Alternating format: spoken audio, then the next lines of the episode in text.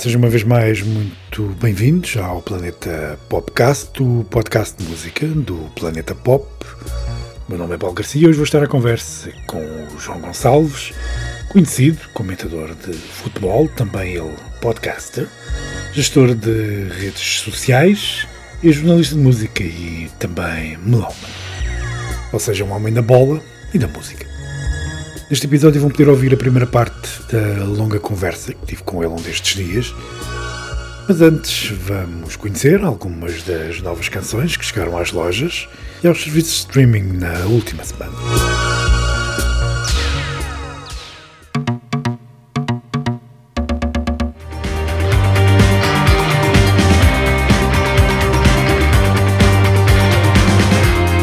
Começamos esta ronda com o novo single do Shane Haler, Chama-se Use Your Money On, Plastic House e serve de avanço ao álbum We Won't Always Be Like This, primeiro longa duração desta banda irlandesa liderada por Elijah Wanson, filho de um tal Paul Wanson, mais conhecido no mundo da música como Bono.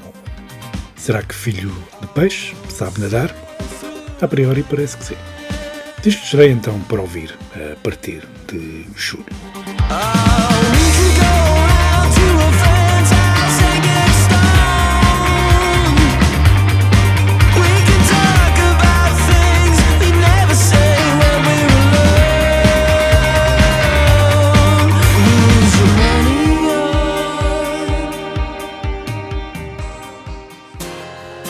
Quem também tem novo single é a dupla Bobby Gillespie e Jenny Bass.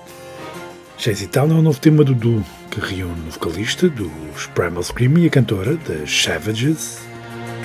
Depois de Remember We Were Lovers, esta é mais uma amostra para o álbum Utopian Ashes que sai dia 2 de julho. don't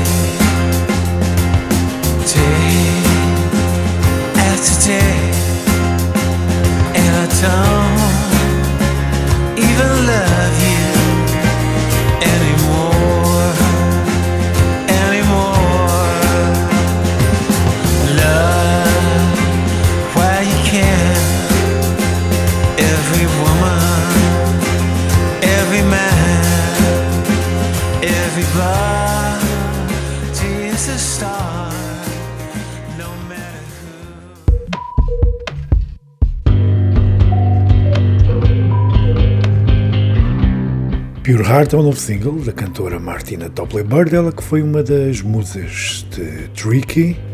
É a primeira amostra para o álbum Forever I Wait, aquele que será o seu quarto disco a solo, o primeiro em 11 anos. Disco produzido pela própria e por 3D, dos Massive Attack, tem lançamento apenas previsto para setembro. Sucede a Sample Simple de 2010.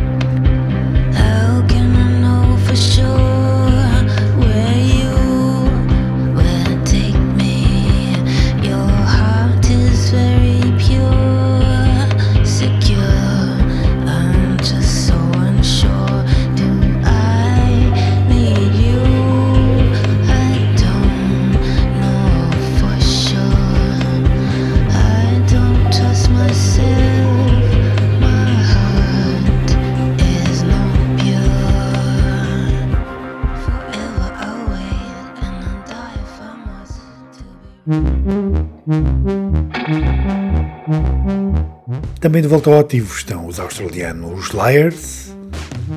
Sete anos depois do último álbum, Mess, lançado em 2014, a banda de Angus Andrew acaba de revelar o single Skewer, que era para apresentar um novo álbum de Apple Drop que tem edição agendada para o dia 6 de agosto.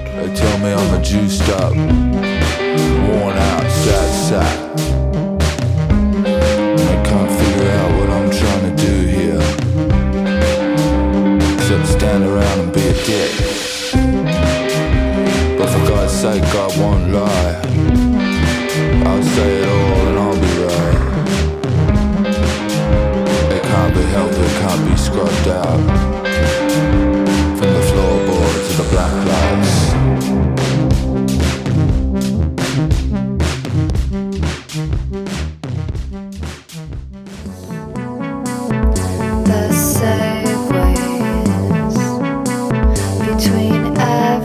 E a última sugestão de hoje vai para os Class Actress, o projeto synth-pop da cantora norte-americana Elizabeth Harper. Acabam de lançar um novo EP do título Sense Memory, composto por quatro temas, três deles versões de canções dos Smiths, Made Star e The Weeknd, e ainda um inédito este Airwaves. Não se esqueçam que podem escutar estas e outras novidades na mixtape semanal do Planeta Pop no Spotify.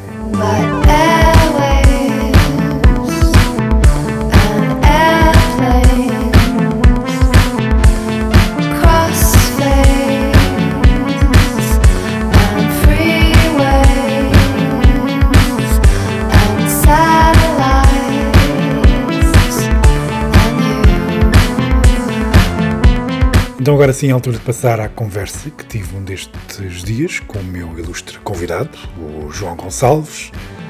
Ele é comentador na BTV, também é podcaster, é também jornalista de música, ou foi, mas acima de tudo é um melómano, um amante de música. Durante os anos 90 e 2000 hum, escreveu em diversas publicações online, como o MusicNet ou o Disco Digital, cobriu imensos concertos e festivais por esse país fora e por isso tem muitas histórias para contar. Por isso conversar com o João é sempre um prazer, até porque ele é um comunicador nato eh, e é também um grande contador de histórias. A conversa com ele eh, vai sempre fluindo cada vez que nos encontramos ou que conversamos. eh, é assim, ficamos eh, horas à conversa. Um, por isso decidi dividir esta conversa em, em duas partes e neste episódio vão poder escutar a primeira parte. Espero que gostem.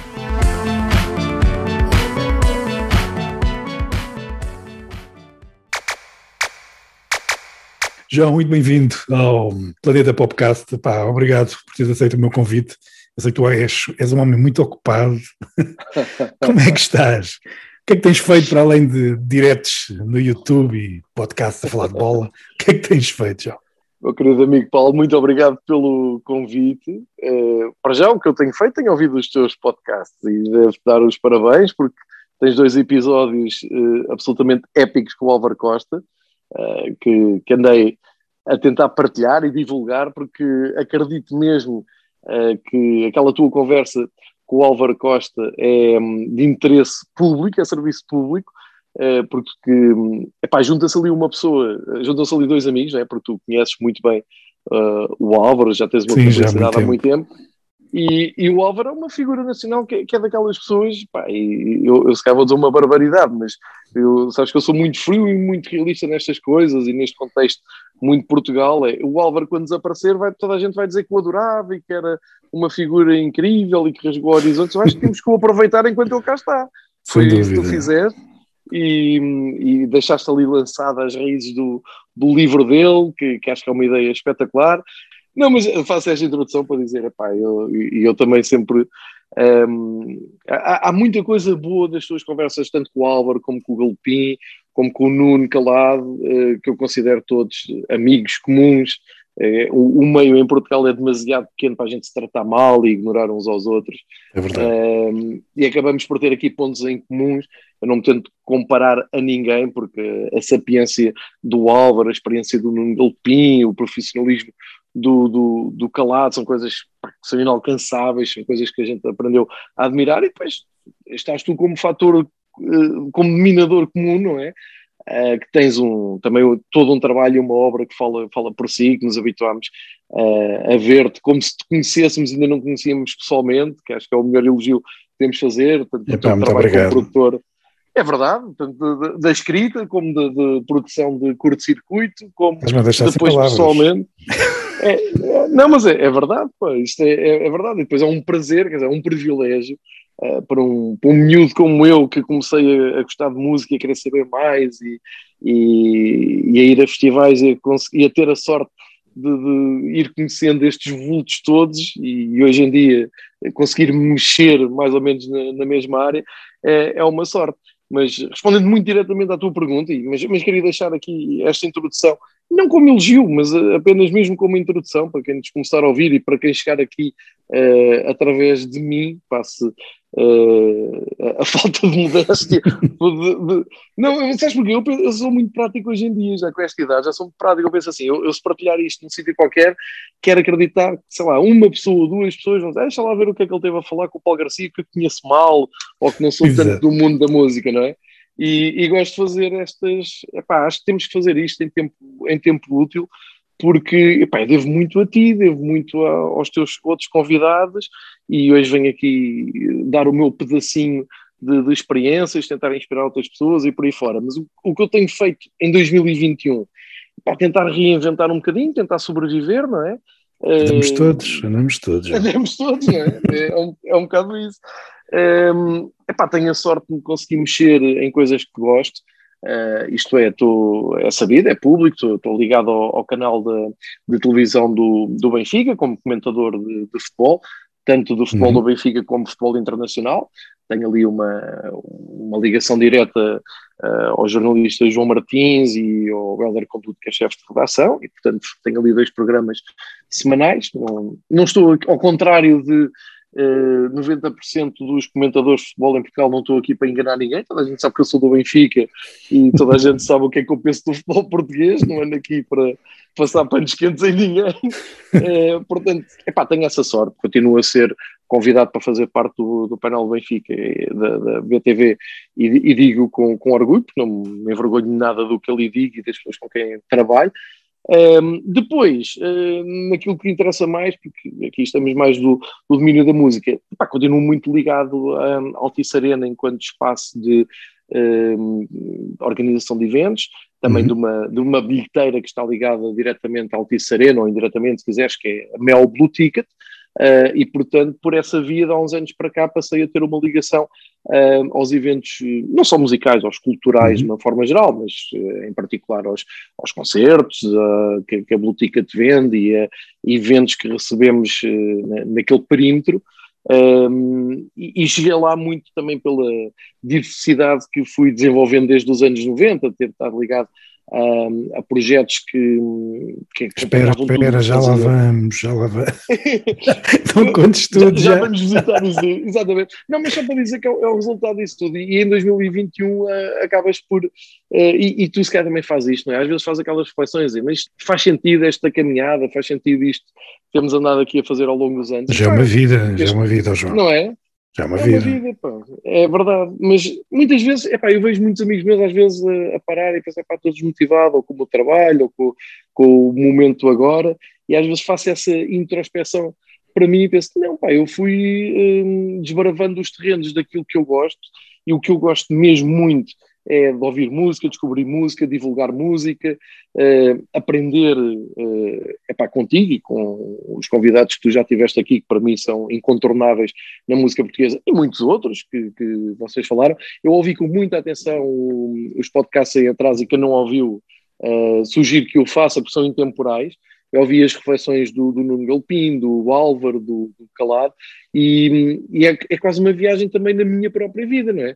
Porque à medida que tu vais e tu és um orientador, um comunicador nato, um orientador de conversa nato, que sabe, sabes ouvir e sabes levar a conversa de uma forma eh, superior, eh, e acabas por fazer tu, eu penso que tu próprio fazes essa viagem a- ao longo dos tempos, cada um com, com as suas passagens, cada um com os seus projetos, e depois acabamos por nos encontrar todos. As pessoas não sabem, mas o nosso ponto alto, e isso, este, o rei desta pandemia tirou-nos, é, é o nosso encontro coletivo, eh, absolutamente desorganizado e espontâneo em festivais. E depois Sim, também. Sim. Mas para mim o meu, o, meu, o meu ponto preferido é nos festivais, quando te encontro a ti, quando te encontro o Nuno, o Álvaro, por aí, por aí fora, e, e aquilo é tudo tão, tão vivido, tão espontâneo, tão, tão real e tão, É tão sincero. É um festival à parte, eu diria, quase. É um festival à parte, é, é, é o socializar, mas é o socializar sem selfies e Instagram É, e essas coisas, é uma coisa mais, mais old school. Já estamos velhos para isso, não é? Fazemos mal do cartaz, parecemos uns marretas às vezes, a dizer mal dos cartazes, já vi isto 20 vezes, estás velho. mas, mas como sabes, eu, eu- consigo ser dessa malta toda que, se- que se encontra, se calhar até consigo ser o mais resistente vejo sempre qualquer coisa de positivo nos, nos cartazes. Isso tem muita Sim. piada. Tento sempre a ver a parte O mais positiva. resistente a todos os níveis. Tu és sempre aquele, eras sempre aquele que ia mais tarde meio do recinto. É verdade.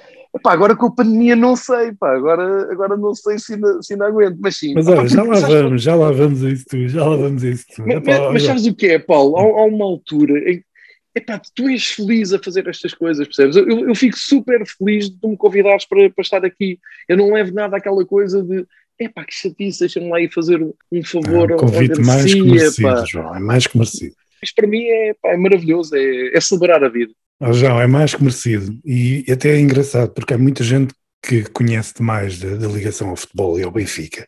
E por isso é que eu gostei que tu te apresentasses exatamente para o, para o outro lado, para a malta mais ligada à música, que há muita gente não liga ao futebol.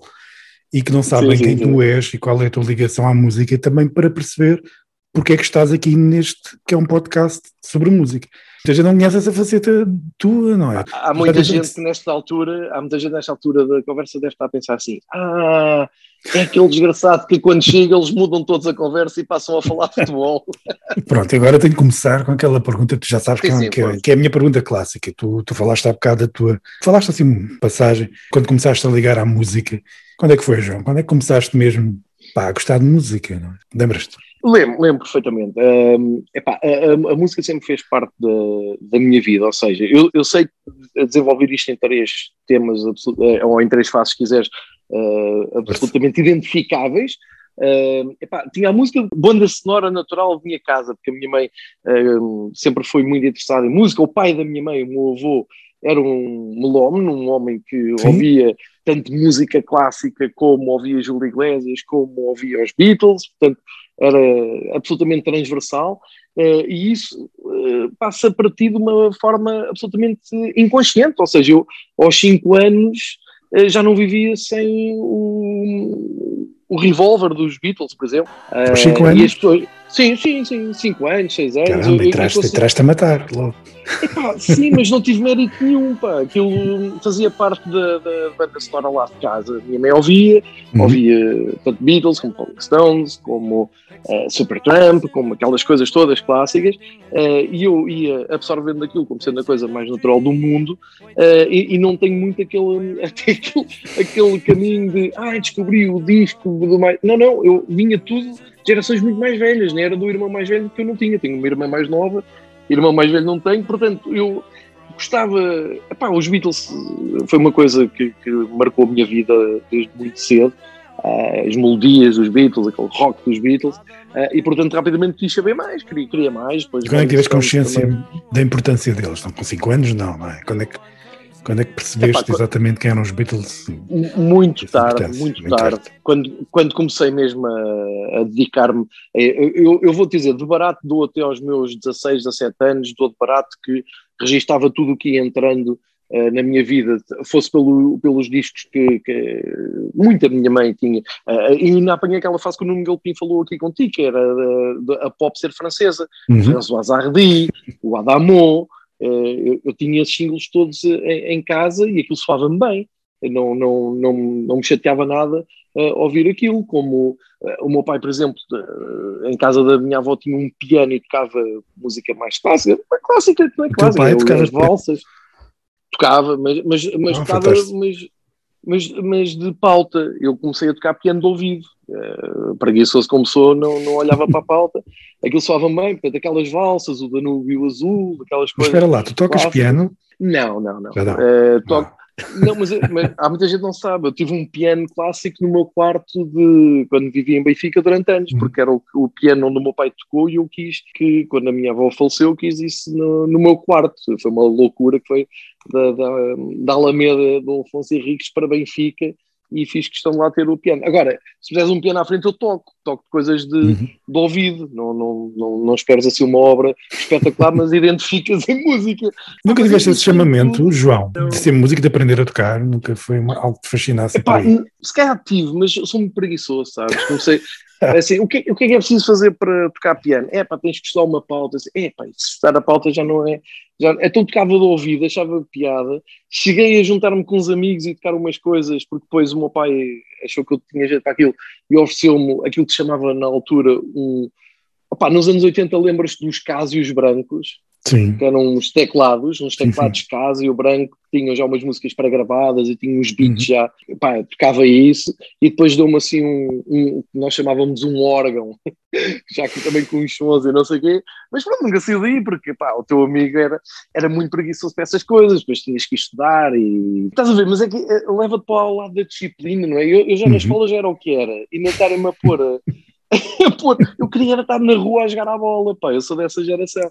Mas, pá, tinha, absorvia, absorvia muito, muita música, eh, isso depois ajudou-me de variadíssimas maneiras e abriu-me os horizontes, ainda hoje, tu sabes, conheces-me, Uhum. sou uma pessoa, não tenho quase preconceitos nenhuns com, com, com música, porque depois a minha irmã mais nova também ah, ouvia as suas coisas e eu ia lá picar, mas, eh, enfim, eu, eu absorvi muito, muita música, como já dei aqui vários exemplos, mas depois comecei a ter consciência que havia uma música que me soava melhor que outra e comecei a querer pertencer àquelas tribos das escolas, dos liceus, que eram muito marcadas no nosso tempo. Uh, eu sempre Sim, me sim, safei, sim. não é? Eu, eu sempre, eu sempre fui um, um rapaz popular na escola, sempre me safei, nunca, nunca passei por nada de, de bullying, nem estar à parte, nem, nem de pressões, nem nada disso. Porquê? Por causa do Benfica e do futebol. Porque era, era o rapaz que já na escola, não é? Com, a partir dos meus 6, 7 anos já frequentava o Estádio da Luz e eu andava no Liceu de Benfica e, portanto, era o gajo que à segunda-feira contava tudo o que aconteceu, porque nem todos tinham autorização para ir à bola. Portanto, a Pois. minha popularidade vem daí. Ah, e eu na minha escola tinha vultos como o Pedro Adão e Silva, por exemplo. Olha, mas qual foi assim a tua primeira, pá, o teu primeiro, hum, não sei se chamaria ídolo, mas Hum. o teu primeiro, a tua primeira paixão, o teu primeiro crush, já fosse teu, já não fosse uma herança dos teus pais, que já fosse algo que tu tenhas descoberto e tenha feito ver as coisas de outra forma. Qual foi? Lembras? Ok, ok. Lembro, lembro, tenho uma resposta direta para isso, mas deixa-me mais uma vez, não vou, vou sublinhar aqui, pá, eu fiquei muito orgulhoso quando percebi que os Beatles eram uma banda importantíssima no mundo e, e quando comecei a falar com mal, eu eu estava a falar deste, dos nichos, né, da, da- daquelas, na escola cada um tinha eh, as tribos, eu chamei tribos, era Uhum. mesmo isso, havia a malta dos Smiths, havia a malta dos Cure, havia a malta do Sim, Metal, eh, não era? Havia, havia a malta Muitas tribos, sim. Muitas tribos, e, e eu olhava aquilo e pensei, isto é um desperdício, porque um gajo pode gostar dos Marillion, pode gostar do, dos Iron Maiden, pode gostar Claro. dos Schmidt, e, e pode estar bem com esta gente toda, eles não estavam uns com os outros, isso a mim fazia muita confusão e foi que furei barreiras e depois muitas vezes era pelos Beach Boys ou pelos Beatles ou fosse o que fosse uma coisa mais generalista que as pessoas acabavam por dizer, ah não, ok, este gajo sim, senhor, é como deve ser e fiquei muito orgulhoso de já conhecer muita coisa dos Beatles. Agora, ídolo, dizes bem, epá, não é, não é nada que te vá fazer saltar da cadeira nem a ti nem os nossos ouvintes. Epá, o grande nome dos anos 80 para mim, do final dos anos 80, é, é quando descubro o Alchemy dos Dire Straits. Eh, aquilo para mim, pá, tu não imaginas, pá, eu tinha uma raquete de ténis em casa que poucas vezes usei para jogar ténis, mas aquilo tocou o Alchemy de um lado ao outro, em cima da cama, a fazer air guitar de uma forma incrível. E tocava na raquete com três dedos, como o Mark Knopfler. E, e mais uma vez, porquê? Porque a malta mais velha com que eu me dava já na escola ouvia muito já o Alchemy. Depois sai o Brothers in Arms, que é um sucesso Uhum. estrondoso. Que é um Estrondoso. bom disco. É um bom disco. A malta hoje olha para aquilo de lado assim, pá, não, aquilo. Pronto, tem o So Far Away, que é assim, uma coisa muito pop, mas o lado B do. do e estou a falar em termos de vinil, claro. Se calhar Uhum. a audiência mais nova que vai dizer o lado B, já, já, não, já me perderam, né? Epá, o lado B do disco tinha coisas muitíssimo boas, pá, tinha temas quase experimentais dos Dire Straits. Eh, epá, e para te dizer, então, foi o Alchemy, eh, que é o disco tudo ao vivo no, no Hammersmith Apollo, onde tive acesso incrível esse disco na altura, convém dizer, ou já não foi? incrível. O arranque do Alchemy é dos melhores arranques de um álbum ao vivo, que é o Once Upon a Time in the West.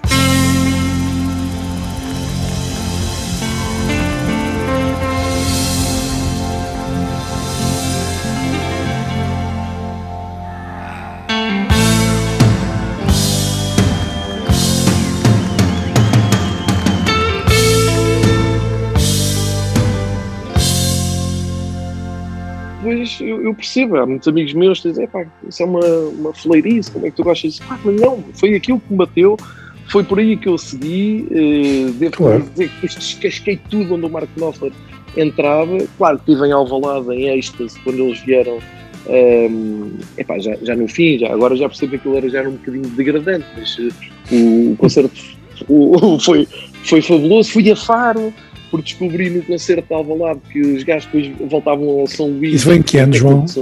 Relembra-me lá. bem, isto é no. Uh, se concerto. eu Não me engano, é 92. 92 já. Sim, isso. 1992, que é o On Every Street. Sai, sai o álbum, depois eles fazem a digressão. É epá, a digressão ainda hoje. Hoje já, já, já encontro amigos meus a dizer, pá, bons concertos. Na altura a malta dizia, que fulirice, não é? Estava já tudo a ouvir os, os Jams da vida, os Nirvanas e não sei o quê. Eu- mas eu também estava, eu, eu já lá vou. Mas só para te dar um arranque, aquilo é tu definiste muito bem. É, qual é o teu primeiro ídolo? Qual é aquilo que tu matavas por causa do gajo? É pá, eram os Dire Straits. Comprei os vinis todos para trás, que adoro todos. Eh, acho que o Telegraph Road hoje é um- uma canção incrível.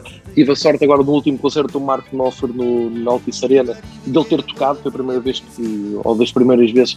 Não, eu já tinha ouvido noutros concertos, a primeira vez foi o Once Upon a Time in the West que ele tocou Uhum. aqui no, na Altice Arena.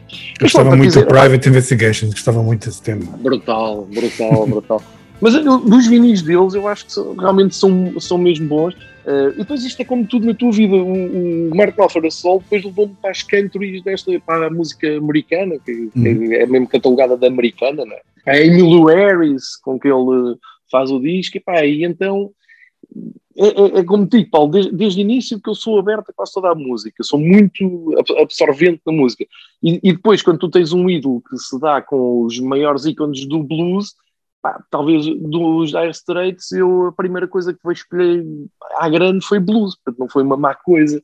Cheguei aos Eric Clapton, cheguei, eh, que, a, que a malta torce todo ao nariz, nunca vi o Eric Clapton ao vivo, gostava de ter visto, mas também cheguei aos B.B. King, cheguei ahm, aos grandes ídolos do, do Knopfler, que são Uhum. o J.J. Cale e por aí fora, portanto desvendei muito para trás. Ao mesmo tempo, eh, epá, havia a Rádio Cidade, que na altura era um estrondo, não é? no fim dos anos Sim, 80, sim. Rádio Cidade da Amadora, que nos ia revelando os, os pops da altura. E, portanto, eu, eu consegui o meu caminho paralelo de ser modernaço na altura. E, portanto, ouvia os singles da Madonna que eu gostava muito. O- Lembras-te de uma banda que se chamava Dan Jericho? Ah, claro, Dan como lembro do Dan Jericho. Eu fui vê-los a Belém, não foi? Foi em Belém. eu. Foi, Eu, eu adoro os Dan Foi. Jericho. Pá, sim, gostava, gostei muito do primeiro álbum deles, o First, chamava-se mesmo First, The Sound of Music. First, Depois o Big Area, que foi, foi o disco que eles tiveram maior single, não é? sucesso. Sim. e, e, e dá um grande single. Agora consegui a tua atenção, agora visto que houve aqui, houve dignidade. Tu agora disseste, é pá, porra, valeu a pena convidar o gajo para falarmos de Dan Jericho. Pá, não deve haver muita gente que fala dos Dan Jericho com este carinho, digo-te já. Mas, Não mas mesmo, não, não mesmo.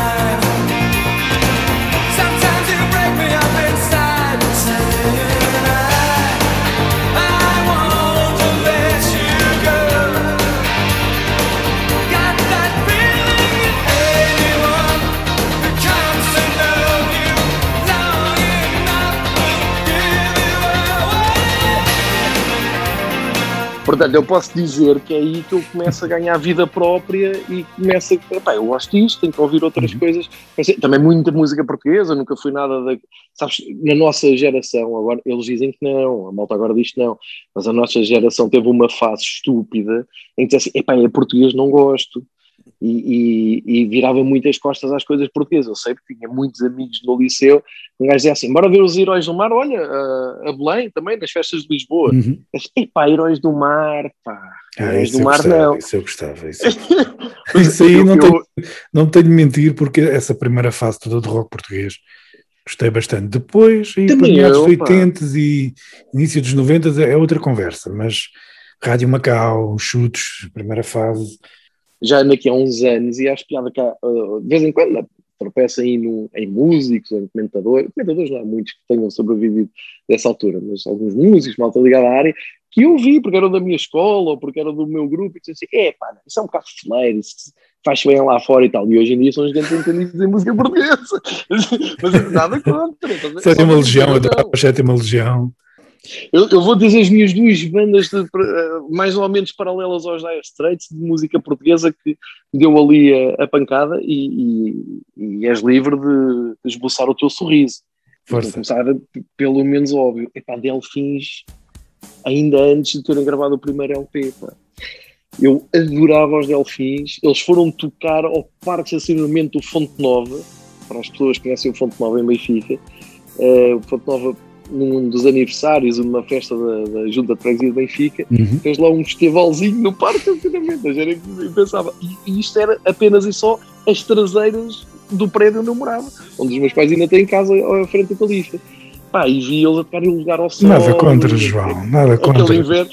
Até aquele álbum tem o Nasce Selvagem, não me lembro agora o nome, confesso. Sim, sim, sim, sim.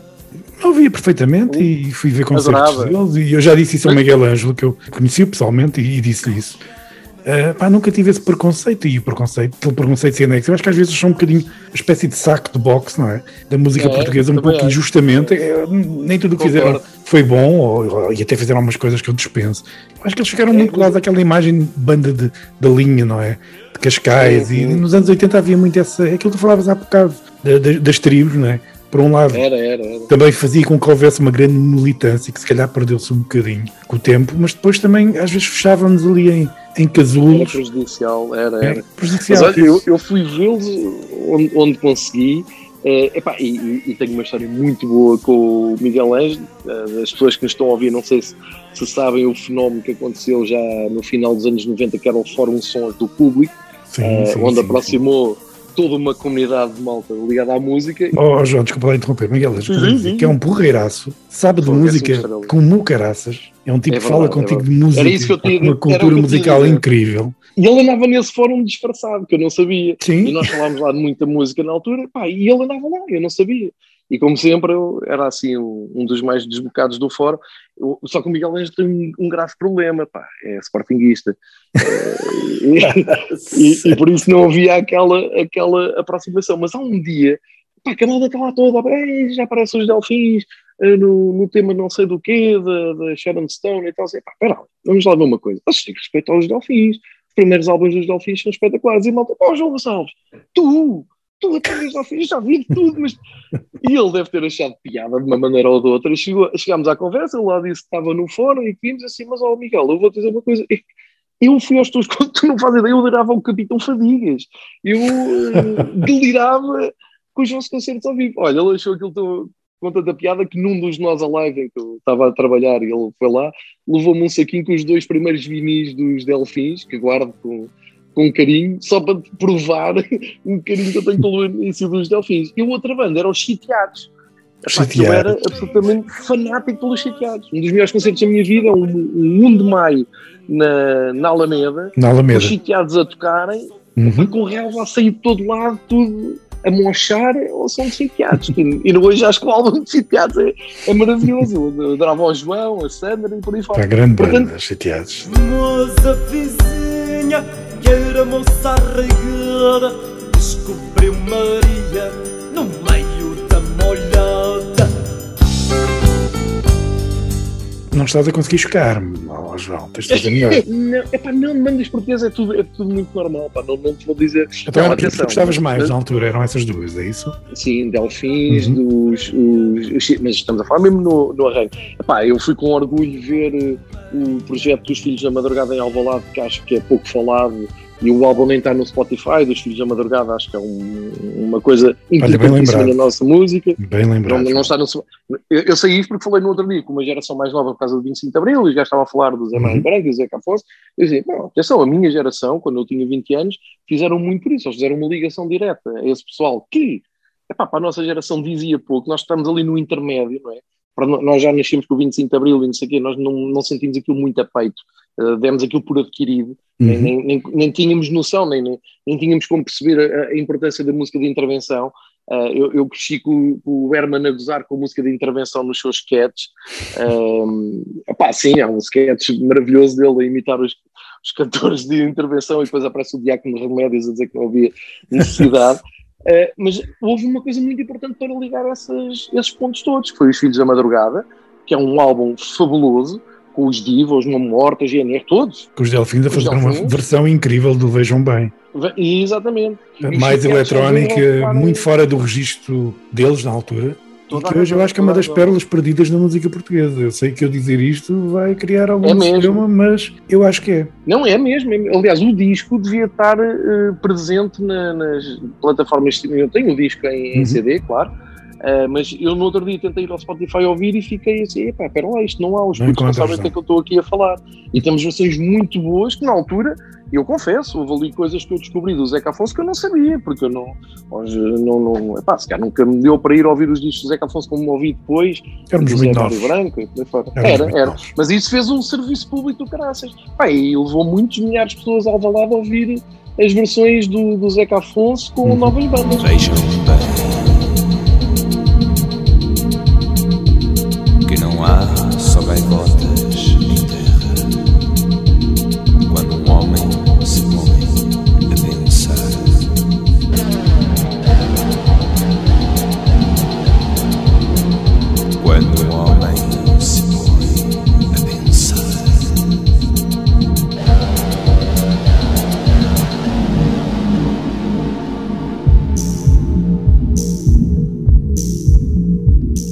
e, depois há um Portugal ao vivo mais tarde, e, ainda eh, recuperando os Delfins, também disse ao, ao Miguel.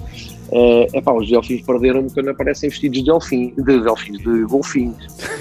Pá, há, há limites. Era aquele álbum conceitual que olhei para aquilo e disse: pá, não, já me perderam, esqueçam, vou- vou-me virar para o outro lado. Mas, mas ouvi isto, ouvi isto. E há, e há essa importância, queria falar dos Filhos da Madrugada, que fazer essa, essa justiça.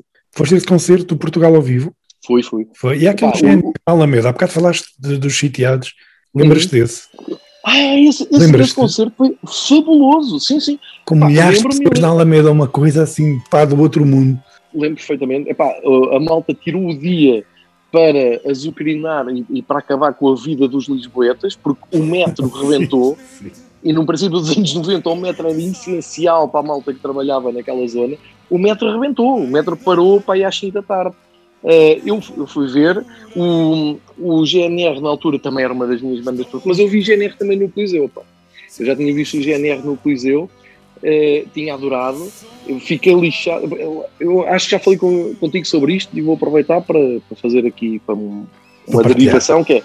Sim, o, o GNR no, no, no Coliseu tem, é o álbum em, vivo, não é? Que Uhum. eu adoro, e devo dizer que tem a, a edição em vinil não censurada, ou seja, que ainda, sim, e tem Portugal na CE Que inveja. porque comprei logo epá, e adorava, adorava aquilo. Eu fui ver o concerto epá, e era um concerto em que rapidamente a gente ia ter espancado o Reininho, porque o Reininho canta na Morte ao Sol, diz Morte ao Sul. Exatamente, exatamente.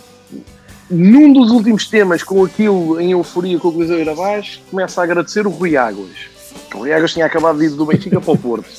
E isto ouve-se no disco, eu não estou a inventar, vocês vão ouvir o disco. Ele, Rui Águas, diz: Epá, ele deu um baile por causa do Benfica e do Porto. E eu, Benfiquista, doente, estava lá assim: pá, para lá, este gajo está a gozar connosco. Mas pronto, ele estava a fazê-lo com uma elegância, com uma classe. Epá, e depois, quer dizer, dá-nos aquele recital de música, a gente desculpa. Direito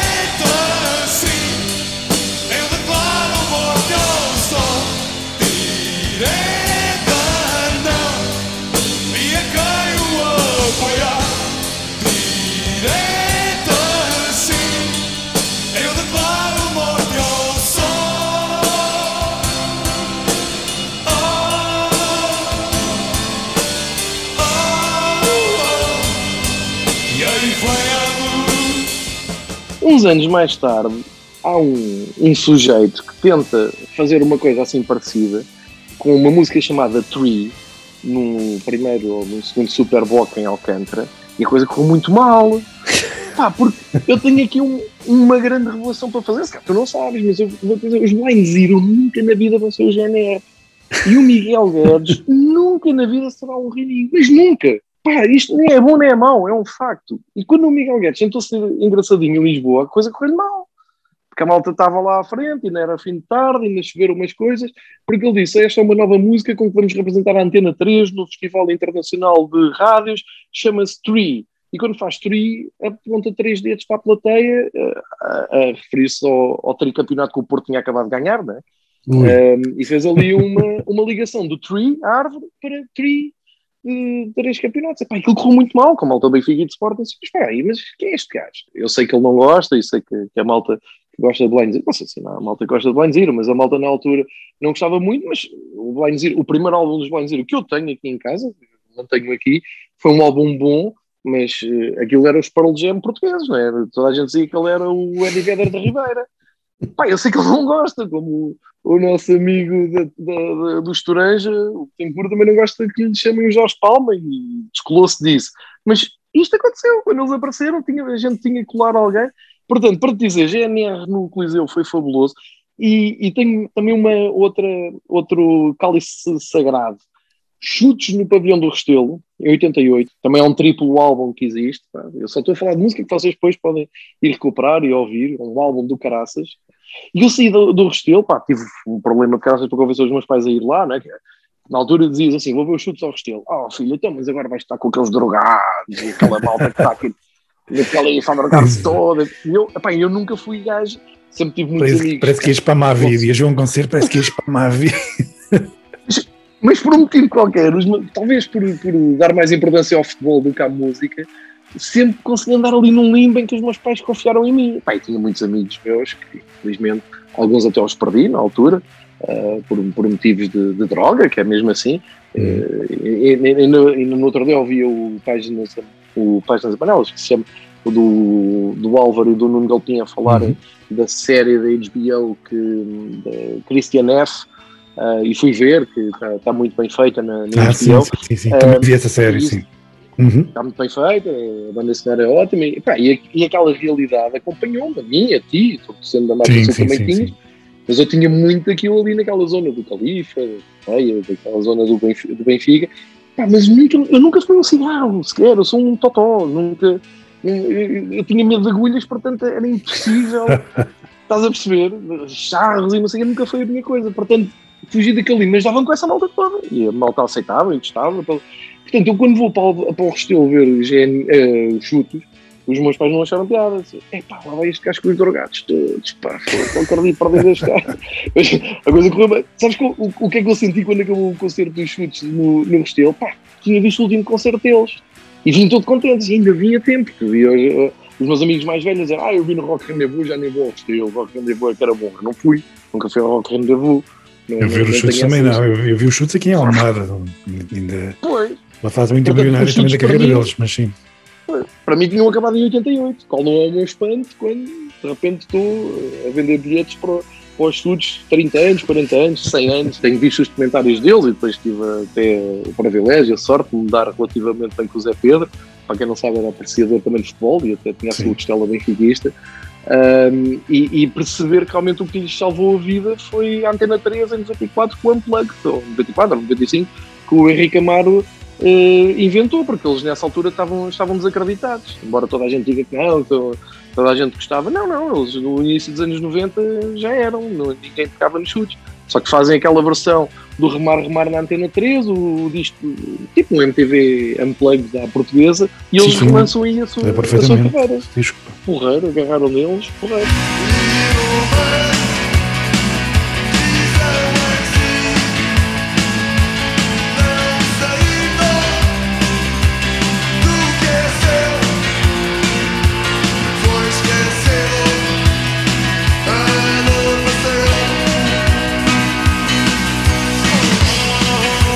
Os anos 90 foram um bocado cruéis para muitas bandas dos 80, não só Foram, internacionais foram. como nacionais também, né? Pá, foram, porque também ah, aparece tanta coisa aí para, para consumir. Eu no outro dia ouvi-te a falar com o Nuno Galpim sobre o que é que vocês ouviam nos anos, nos anos 80 e é muito aquilo que vocês eh, refletiram. É, ah, tu, tu dedicavas-te ali, sei lá, uma derivação que gostavas mais, tu, no teu caso, mais uh, aquela vertente mais Duran Duran, um, estavam com mais atenção às derivadas daí. Te dizer que depois nos anos 90 o que eu senti, não sei se é, é, é, é geral ou não à malta da nossa idade, o que eu senti foram duas coisas. Foi quando comecei a trabalhar, ter dinheiro para comprar discos e, e, e, ter, e aceder a imprensa. E qual foi o primeiro que compraste, João? Foi dos Dire Straits? Qual é que foi?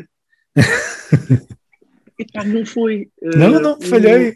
Mas eh, falhaste. Agora gosto Eh, é que me surpreendeste. Qual foi? Já agora estou curioso. Eu tenho aqui uma, uma dúvida porque há, há uns CDs que foi a minha mãe que me, que me ofereceu, o meu pai, nos meus Uhum. aniversários. Com o meu dinheiro, eu acho que foi Simple Minds ao vivo em Paris. O Oh. duplo álbum ao vivo. Live in the City of Lights. Uhum. Exatamente. Tenho ali na prateleira. acho- um belíssimo disco também. Grande disco, mas é grande disco. Não é a minha fase preferida Belíssimo. deles, de longe. É uma fase já muito rockera e muito rock de estádio, mas Adorei. So where did you go?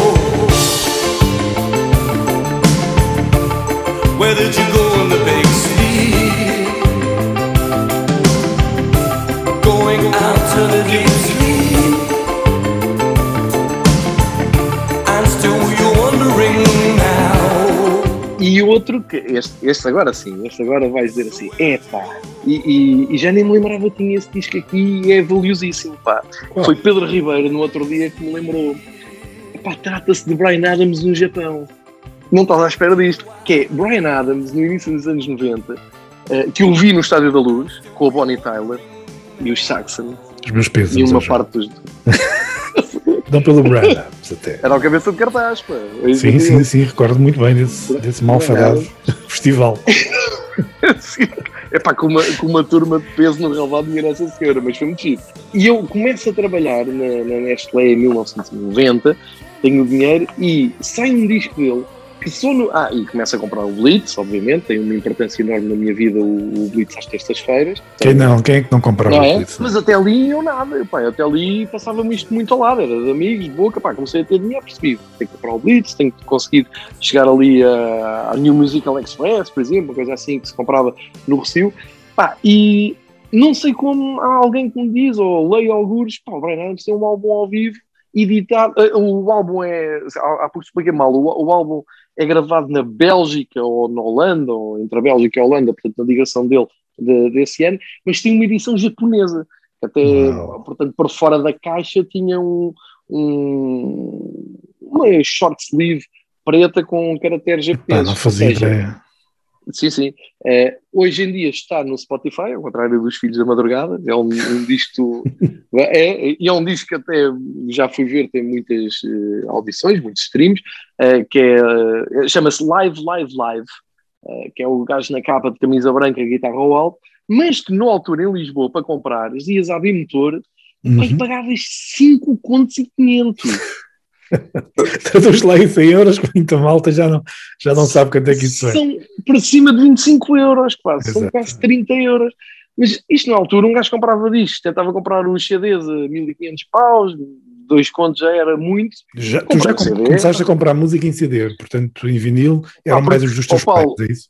Não, não, comprei ainda muito vinil. Comprava, por exemplo, do- uma, as bandas que eu gostava muito comprava em vinil, percebes? Saiu, Ah, ok. há uma a malta agora não percebe, mas o On Every Street saiu, eu comprei sem ouvir nada.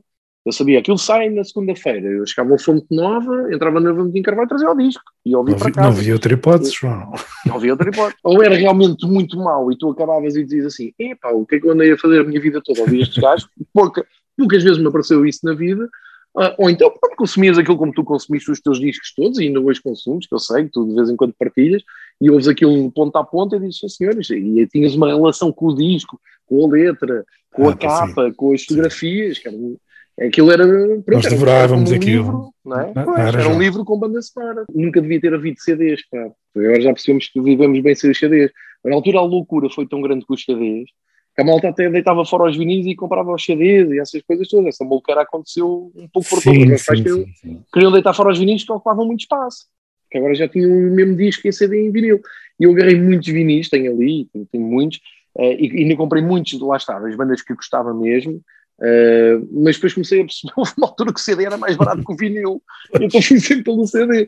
Mas vou-te dar outra banda, eh, que já foi aqui falado e que tu até passaste um trecho que eu ouvi que muito apreciei, epá, que teve um segundo efeito a Straits na minha vida, que já mais perto dos meus 18, 19 anos, não, menos, menos, não era 18, 16, 17 anos, chamada Television Vamp. Pá, o menino não só comprou os vinis, tem ali o Pop Art e o Velveteen, tem aí alguns, comprei os dois discos, como numa das idas à Bimotor para comprar um dos discos, trouxe um póster A2 da Wendy James, com o seu fiozinho com uma cruz, não é? Que até deu eh, uma capa do Blitz. Epá, e pendurei aquilo no meu quarto. E a minha mãe olhou para aquilo e disse: "Então, Mas que é isto? É a tua namorada? Eu assim: Pode ser. Fico bem com o Wendy James. para Não mim te importavas? não, foram ao Restelo, fui ver. Claro. Claro. concerto no Restelo. Loirinha, Inteligente, com, com uma conversa, com uma cultura e também uma Sim. conversa muito, ah, muito inteligente. Gostava muito dela, muito francamente. Acho que sempre foi um, um bocado visto como uma boneca, que também era, Sim. Mas tinha Mas muito Rufia, mais é? Substância. Uhum, sim, É. e era toda fã dos Pistols e dos Clash e, e Yeah. dava-se com eles todos e, pá, e sempre com um discurso muito, muito coerente, muito bem construído. Gosto bastante Pá, Vamp. também é. Na altura foi mais complicado, estava, estava a crescer, não é? Tinha aqueles, sei lá, 16, 17 anos e já havia amigos meus a gostarem de coisas muito mais eruditas. Eu não, eu era, pá, era aquilo que me sabia bem. Ainda por cima, na altura, os vídeos tinham um peso do caraças, não é? Na altura, Claro. o, o- só o vídeo quase que vendia o álbum, tu vias um vídeo do- dos Transvision Vamps e Pá, ele encheu o ecrã, não é? Também é verdade seja dito. Era, era, era, era. Tinha uma, ali um magnetismo e, e pronto, só para, para não ficarem a pensar que o Mouquinho só via os, o Marco Noffa. Ah, também tive a minha fase de, de fase de grupo. Eu ainda apanhei depois ela a solo, ela depois fez um disco a solo. Sim, sim, Eh, um ou dois, o primeiro até eh, produzido pelo Elvis Costello. exatamente. Um- O primeiro, primeiro, sim. Sim, muito engraçado esse disco, a ninguém ligou nenhuma. Tu passou completamente ao lado, acho que só eu e tu é que passaste daquilo. Depois ainda fez outra e de repente ela eh, é dada como uma carreira eh, a solo e vem parar a Lisboa para tocar eh, um desses discos a solo. E eu já estava com, o- com o David Pinheiro da MusicNet Uhum. eh, e ele sabia que eu era maluco pelos Transvision Vamp e pergunta: pá, queres ir ao Music Box ver o Wendy James? E eu disse: pá, olha, já não ouvia falar na Wendy para há uns 10 anos. É pá, claro que sim, e achei que foi a mais, pá, já foi um erro. Já foi um erro, já não era, já não era a Wendy James, era a avó, não é? Não, foi, já não foi, entrevistei-a e tudo na altura, Foi. mas já, já não foi a mesma coisa. É, mas é aquela altura e pensei, ah, não, isto é, é a magia do, da pop e do, do rock e, e de tudo aquilo que a gente gosta e que passamos boa parte da nossa vida a ler e a dedicar. A grande magia disso é que tu amanhã acordas, vais agarrar ali num álbum que tu gostas muito, ouves e na tua cabeça aquilo continua tudo a fazer sentido. O gajo tem a mesma idade, tem a mesma voz, faz sim, as mesmas sim. roupas, não é? E depois sais de casa assim, eu vou-me encontrar com o gajo, já não queres isso. É magia, é magia, por isso é que nós adoramos tanto e somos tantos a gostar e nos damos tanto tão bem e, e- e alargamos muito este culto, não é? A cena do, epá, eu, tens este álbum dos YouTube de 1989 onde eles estavam, pá, sim, tem, foi maravilhoso, mas realmente se formos eh, frios e, e- e, como é que é dizer, somos mais eh, pragmáticos, Uhum. mas aquilo já não faz muito sentido hoje em dia estares a ouvir discos de 1989 porque há milhares de coisas a aparecerem todos os dias, mas na nossa cabeça faz e é assim somos felizes e portanto continuamos assim. Eu, eu- olha, a mim faz muito sentido, queres que eu te diga, epá, embora precise de música nova como quem precisa de oxigênio, isso aí tem de ser, mas cada vez os discos antigos fazem mais sentido Também a mim, pá. para mim do que novos e tem a ver um pouco com a idade, não há que, não há que desmentir isso, tem, Há uma, Hum. uma parte da vossa conversa espetacular, tanto com o Nuno como o Álvaro, mais até com o Álvaro, tem muito a ver também com as brincadeiras que nós temos muitas vezes em público, em redes sociais, que é, que é eu, eu, eu sou como o Álvaro e um pouco como o Nuno. Pá, eu continuo a consultar a Enquete, a Mojo e por aí fora. E às piada que aparece sempre um um, um, Paulo Garcia a dizer assim: deixa-me adivinhar, a capa da Enquete deste mês é do Bob Dylan. É, boa, só fizeram 100 cabos. Pá, eu adoro essa conversa, mas na verdade eu preciso daquilo porque é um ponto de contacto que eu tenho na minha cabeça, é um Sim. nó tenho na minha cabeça, que eu sei que vou chegar ali à parte das reviews e vou ver qualquer coisa que me escapou, pá, uma coisa qualquer. E vocês Mas, falaram muito nisso, muito nisso. pá. só para te interromper para dizer o seguinte: apesar de tudo, a Uncut não faz tantas capas com o Bob Dylan quanto o Blitz dá notícias dos Nirvana ou dos Pearl Jam. Ainda, ainda há ali uma distância que a Uncut tem para percorrer, meu amigo. Pá, mas Porque- eu, eu- eu agora eu adoro malta, pá, e, e até me custa isto, porque eu, eu do Blitz tenho, gosto da Rita Carmo, da Lia Pereira, Luís Guerra, adoro, são meus amigos, É, companheiros de combate de anos e anos, mas também está um bocado em causa, não é? Uma pessoa às vezes antes de, de criticar ou dizer, eu pelo menos tenho esse filtro, dizer, pá, não, não vou estar a criticar uma coisa onde estão lá amigos meus, mas eu, eu vou-te dizer uma coisa, e, e acabo sempre por ser muito frontal nisto, é pá, o Blitz já me perdeu ao tempo, quer dizer, eu, eu nem sei se sigo o Blitz no Twitter, não, não, é o que tu dizes, não há uma, uma ah, agora descobriu-se que um- um- uma ponta do cabelo do, do, Kurt Cobain antes de ter morrido estava em cima do frigorífico. Não interessa, não interessa. Prefiro a capa da banca tipo da Mojo. Caramba, é como tu dizes, acho que às tantas, e não é nada contra as bandas, pelo contrário, pelo contrário. nada, nada. Mas às Nada. tantas pensas assim, mas quantas notícias sobre os Pearl Jam ou qualquer banda do grunge eu tenho de ler na Blitz durante Yeah. uma semana? Pá, Yeah. quantas? Pá, sendo que, se for, se for para dizer assim, olha, no- no- a Blitz descobriu que vão reeditar o concerto dos Nirvana com grande qualidade em Reading. Eu digo, epá, olha, porra, mas não é, é sempre qualquer coisa completamente fora. Eh, Epá, e, e por sim. outro lado, na, na conversa que nos trouxe até aqui, no- no- por outro lado, quando eu, eu, tens sempre aquela sete, como, como tu disseste, com o Nuno e com, com o Álvaro e com o Calado, em que Uhum. pá, há sempre uma sede de descobrir um disco qualquer, um Sim, single sim, qualquer que me esteja a escapar. Quando não é tiver, verdade. eu morri. Quando não tivesse a sede, eu morri. Ou a música morreu, das duas, um. Ah, Tal e qual, tal e qual.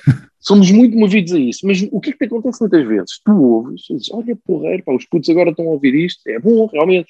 Ou são os de cabeça, epá, vou-te dar um nome, Russ, R-U-2-S. Uhum. E nunca tinha ouvido na minha vida o que é que era, nem sabia se era uma banda, assim, ah, os Russ vêm cá, mas os Russ, quem são os Russ? Eu disse, pá, ouve lá, isto estava marcado para o Coliseu, venderam 5 mil bilhetes ou 4 mil bilhetes, tão depressa que os gajos vão passar isto para a Altice Arena e agora vamos passar, a passar nós a Altice Arena a vender. Epá, e João Gonçalves, que é visto ali na, na- naquele trabalho como o maluquinho que conhece quase tudo, João Gonçalves tinha que dar uma, uma resposta concreta quando as pessoas menos ligadas à música, mais operacionais, assim, ó João, mas isto trata de tipo, que público é que vamos ter aqui? Eu disse de uma forma muito diplomática: vamos ter público humano, vamos ter pessoas. eh, eu não faço puta ideia o que é que era Rest. Fui para os Spotify da vida, fiz umas, umas buscas. Paulo Garcia, aquilo era uma euforia à volta. Um gajo que canta hip hop branco, mas hip hop mais, mais, mais ritmado, não é aquele hip hop de gueto, não é, não é aquela coisa estereotipada, Uhum. uma coisa um bocado fora, que não vais ouvir em rádio nenhuma. Uh, quando muito, talvez a Antena 3 faça aquilo, ou seja, a comercial não vai passar aquilo, é FM, uh, nem, nem é SPSR, nem é radar, se calhar, não sei, aqui já, já estou a ser um bocado injusto, mas é aquilo que não te chega, não, não, tens que ir lá, tens de ser tu que tens que ir lá. Hoje há, muito- há muitos desses fenómenos, não é, João? Muito, muito. E, De- e tu vês isso no concerto. O concerto começa Uhum. e tens 16 mil gajos ao teu lado a cantar as músicas todas, as letras todas, e tu dizes, pá, eu é que estou aqui a mal.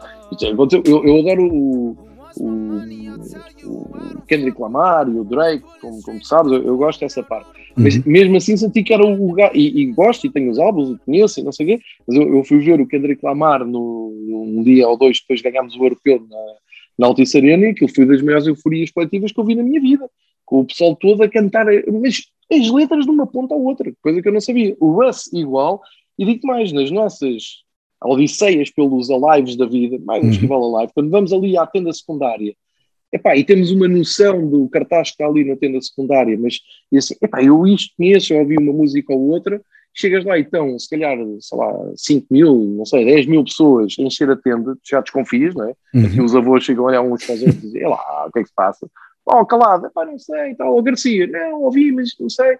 E aquilo começa e a malta sai tudo de uma ponta à outra e tu aí percebes, pá, já não estou a chegar aqui. E tem a ver com uma coisa que é, é, é o, muito da tua conversa nos outros episódios, que é, epá, isto fugiu-nos, esquece, isto já tem Uhum. mil e um... Nós nos anos 90 íamos todos pelos mesmos caminhos, líamos todos o Blitz, líamos todos o New Musical Express, A hora nem mais. mais tarde, não é? A gente líamos todos a mesma coisa. Havia É, uma monocultura que hoje não existe. Exatamente, exatamente. Epá, tu hoje é impossível. É, é muito aquilo que tu dizias e o Álvaro dizia assim: eu quero conhecer. Quer dizer, o Álvaro até dizia que socorria muitas vezes da filha para perceber o que é, o que, é que estava a dar e não sei o quê. Eu digo o meu socorro é os festivais de verão, por isso sinto muita falta dos festivais agora com a pandemia, porque é nesses festivais de verão que eu vou fazer ali um refresh e vou dizer, pá, espera lá, isto se calhar tem aqui qualquer coisa, mesmo que não goste, mesmo que não seja uma coisa que eu passe a consumir, Claro. percebes? Claro. mas entender, entender o fenómeno, assim, ok, os putos estão aqui, agora estão ali, ah, e, e muitas destas conversas, tu sabes, a gente tem-nas às vezes, e, e tu, eu acho que até és dos mais resistentes nisto, és aquele que olha e diz, pá, não, isto já não faz sentido, isto já não contei comigo para isto, não, vá, vá, vamos lá, mas, mas tens razão, porque há, há coisas que eu estou a ouvir assim, não, pá, mas estás a ver, uma, de- antigamente essa coisa explodia e chegava a todos, chegava Sim. a nós do rock e do punk e não sei o quê, chegava aos miúdos, hoje isso vai explodindo em nichos, explodiu um gajo do hip hop ali do Barreiro que só faz música com copos a partir, e é loucura, mas não vai chegar a ti, já não vai chegar ao país todo, estás a ver? Eu, eu vou-te dizer qual é o meu passatempo para tentar andar mais ou menos hum, dentro do, do que se vai fazendo, da, da- daquilo que é descartável da música. No verão, quando, sabes, a minha mulher é do Algarve, não é? A gente eh, passa lá uma, umas semaninhas no Algarve. Eh, quando estou no Algarve, o meu passatempo é no rádio do carro, tenho aquilo na Kiss FM. E a Kiss FM só passa os Mítica. sucessos, os, os mas hoje em dia tu vais ao Algarve, só passa os hypes de, de- que estão a, portanto, um, como é que eu ia dizer, um top 30 do que está a dar aí. E portanto, eu no- chego lá e levo uma injeção daquilo e fica, e, e fica um logo do caralho, fica um, um modernaço. Epá, e, e às vezes descobres coisas. Eu adoro a Dua Lipa. Adoro, adoro o disco da Dua Lipa. Mas, eh, tipo, se aquilo tiver a dar, eu ponho mais alto. É bom. aquilo Isso é um bom disco pop, Eu- isso aí, indiscutível. Não é? indiscutível. Pá, Dua Lipa, eh, o The Weeknd, que passa, que passa muito. Um, uma música que era o Watermelon Sugar, que é uma estupidez de letra, mas aquilo é orlhudo. Aquilo faz sentido. Pá, porque estou a ir a caminho da praia, está sol, está calor. Aquilo sabe-me bem. Eu digo, sim senhor, é isto que está agora a dar, é isto que a, que a malta consome. Está tudo muito bem. O meu problema é quando estou contigo e com o Calado e com o David Pinheiro e estamos a caminho de- de- de- do palco Heineken, que o Álvaro Cofões pediu para a gente não chamar aquilo do palco secundário porque era pejorativo, não é? O palco é só bem mandado, do palco Heineken ou Sagres, ou lá o que era agora aquilo. Epá, e estamos a olhar para o cartaz e dizer assim: ora bem, o que é isto? E o David Pinheiro sabe sempre coisas, não é? Pá, atenção, pá, este gajo é muito forte, na costa oeste, não sei de onde, assim, pá, porreiro. E o calado já está a dizer mal e tu já estás a dizer, epá, eu vou ficar no pão com chouriço e eu estou a pensar, "Hum, e ele vai-me dar dores de cabeça. Mas pronto, vamos lá, não é? Vamos lá porque temos que. Estás a ver a diferença? Olha, isso é normal, João. É normal porque, repara bem, eh, eu, eu também não sou capaz de não conhecer, sei lá, imensos dos nomes que hoje os miúdos mais novos gostam, não é? E que têm esse tipo de fenómenos que tu falaste há pouco. Mas isso não significa que eu não ouça também imensas coisas novas, de bandas novas, não é? Pá, que tem outro mercado e tem outro público, se calhar não é tão transversal e não é aquilo que é música, pá, não é aquilo que é o, o pop atual, não é? Não é aquela música mais transversal, como eu disse há pouco. Ah, e, e cada um estamos, estamos no nosso, na nossa bolha Actimel, não é? e- exato, exato. E, pá, e, e às vezes não sabemos o que é que está a tocar na outra bolha Actimel. Ainda no outro dia tinha esta conversa a propósito do, do, do meu filho, dos meus filhos. Tenho um adolescente e eu com 9 anos. Pá, e, e havia uma coisa que a nossa, nossa geração teve, eu penso que foi sorte, que é, tu quando tinhas só dois canais de televisão e poucas rádios e poucos jornais, tu eras obrigado a ver montes de coisas que se calhar tivesses a opção de escolha, se calhar não ouvias e não vias, mas porque e viste e qual. ouviste, deste uma oportunidade àquilo para te Uhum. conquistar. E às tantas, conquistou isto, é- isto é muito porreiro, isto é muito bom, isto, este programa, este filme. Pá, eu lembro, nós na televisão pública nós tínhamos, Sim. tínhamos o programa com o Cristina da Silva. Pá, e que nós víamos aquilo, que era ele, mais o, o entrevistador, num cenário com fundo preto. Tu imaginas alguém hoje a ver um programa de televisão com o Agostinho da Silva a filosofar?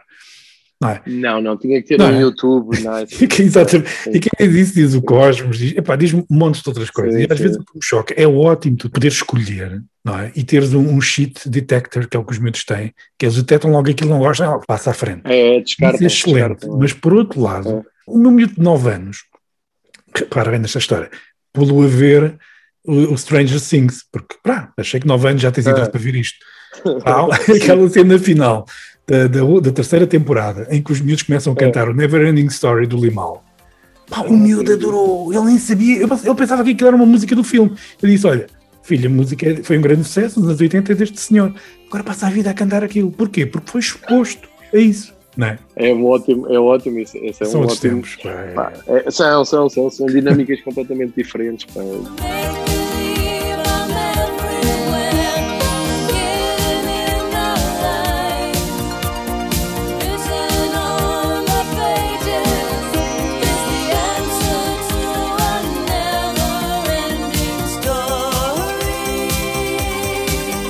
Tu há bocado falaste no Fala. Sons, falaste no MusicNet Hum. e agora eu quero ir por aí. Hum.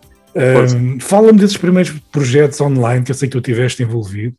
Uh, o Fala Uhum. Sons, pronto, era uma coisa específica, era um, era um, era um fórum onde a malta discutia, discutia discos e mandavam umas bocas uns aos outros também. Sim, sim, sim. E o MusicNet, eu ainda me lembro disso, recorda, recorda aqui o que é que foi isso da, da, da Ok. MusicNet e outros projetos que surgiram depois, como o disco digital, Ok. porque a malta Sim, já não se lembra, muita gente já se esqueceu. Claro, claro. E não tem que se lembrar. E há malta que já não diz nada. Mas é, mas é, importante e isto, está tudo encadeado. Quando é que tu passaste de ouvinte para trabalhares com música? Olha, como em quase tudo na minha vida, hum, eu, eu, eu, eu comecei a perceber que gostava muito de, de ler sobre música.